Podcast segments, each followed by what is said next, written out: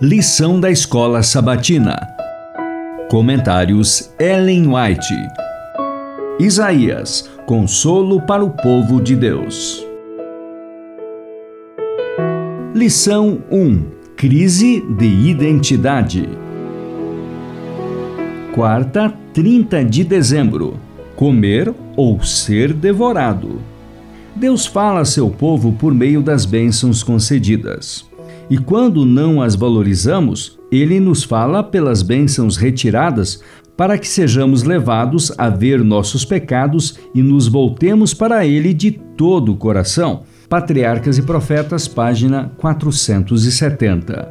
Devemos ter em mente cada bênção que recebemos de Deus. Ao percebermos seu grande amor, devemos estar dispostos a confiar tudo nas mãos que foram por nós cravadas na cruz. Nas asas do louvor, o coração pode se elevar para mais perto do céu. Deus é adorado com cânticos e música nas cortes celestiais. Ao expressarmos nossa gratidão, estamos nos aproximando do culto das hostes celestiais. Aquele que me oferece sacrifício de ações de graças, esse me glorifica. Salmos 50, verso 23. Cheguemos, pois, com reverente alegria perante o nosso Criador e com ações de graças e som de música. Isaías 51, 3. Caminho a Cristo, página 102. Deus nos deu o poder da escolha, a nós cumpre exercitá-lo. Não podemos mudar o coração nem reger nossos pensamentos, impulsos e afeições. Não nos podemos tornar puros, aptos para o serviço de Deus, mas podemos escolher servi-lo, podemos entregar-lhe nossa vontade, então ele operará em nós o querer e o efetuar, segundo a sua aprovação.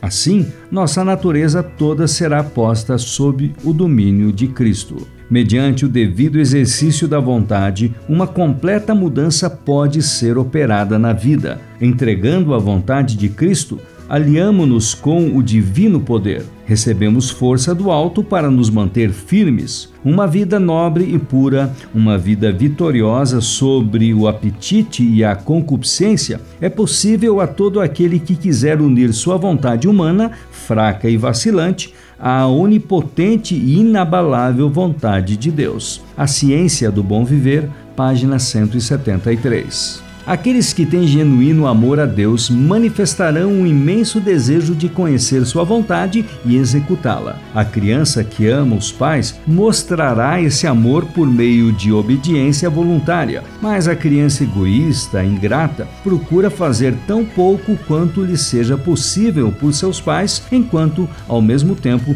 deseja desfrutar todos os privilégios assegurados ao obediente e fiel. A mesma diferença é vista entre os que dizem ser filhos de Deus. Muitos que sabem ser objeto de seu amor e cuidado e desejam receber sua bênção não têm nenhum prazer em fazer sua vontade. Consideram as exigências de Deus uma desagradável restrição e seus mandamentos um jugo nocivo, mas aquele que está verdadeiramente procurando a santidade de coração e de vida tem prazer na lei de Deus e lamenta unicamente o fato de que fica muito aquém de satisfazer as suas reivindicações. Refletindo a Cristo, página 88.